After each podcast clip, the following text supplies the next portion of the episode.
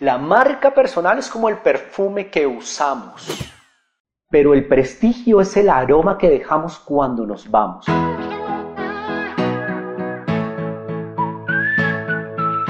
apunta al tratamiento específico de nosotros como propuesta de valor para un entorno. ¿Cómo se ve usted?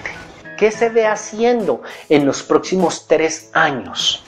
Si su respuesta es que va a ser otra, que va a ser reinventada, donde le va a meter el speed, el turbo al ingreso económico, pero que va a estar conjugado con lo que a usted le apasiona y lo hace feliz, créame que usted va a encontrar el equilibrio y va a poder decir que no hay nada más rentable que la felicidad. Esa es su marca personal. Su diamante. Y todos tenemos un diamante ahí.